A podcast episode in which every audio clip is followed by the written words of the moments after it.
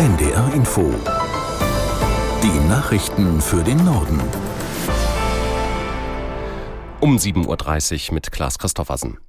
Nach den heftigen Überschwemmungen in Libyen werden nun die Ausmaße der Zerstörung immer deutlicher. Die örtlichen Behörden gehen davon aus, dass mehr als 5200 Menschen ums Leben gekommen sind.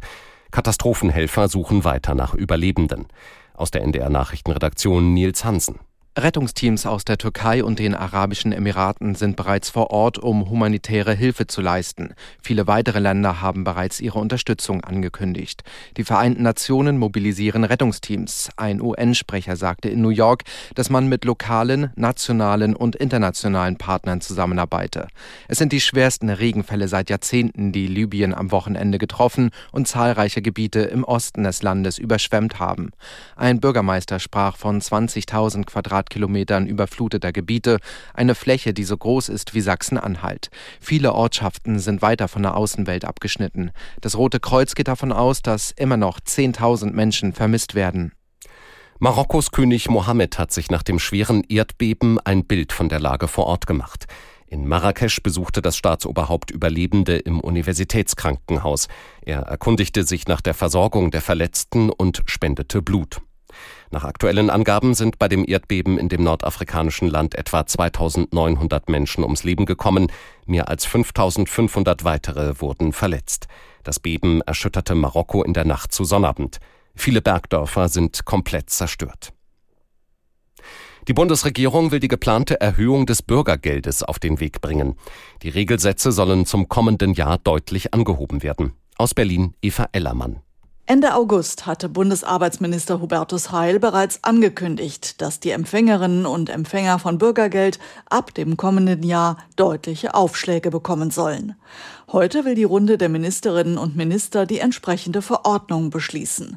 Ab Januar soll etwa der Regelsatz für alleinstehende Erwachsene von 502 Euro auf 563 Euro steigen.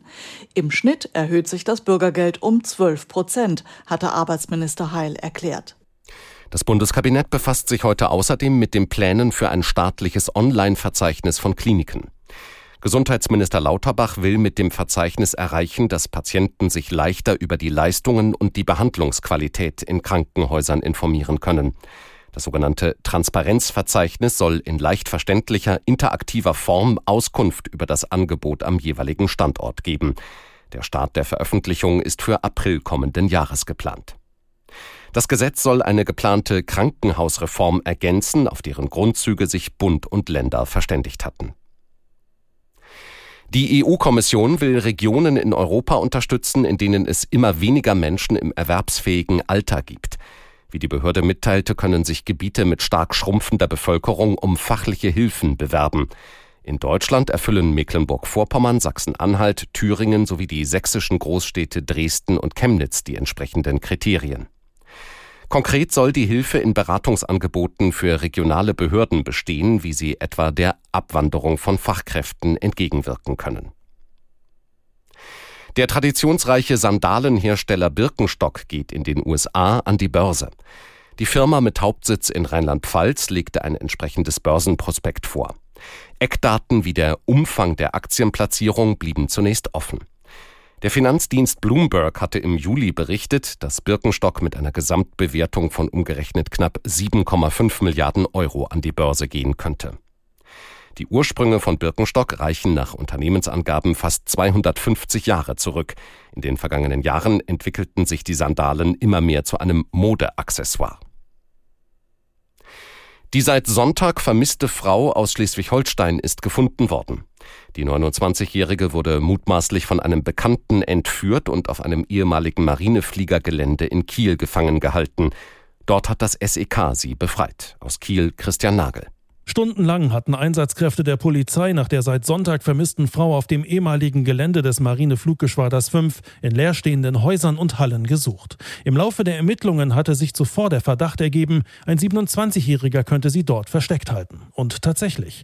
Laut Oberstaatsanwalt Bimmler konnten die Beamten den Mann am Nachmittag in einem Gebäude entdecken.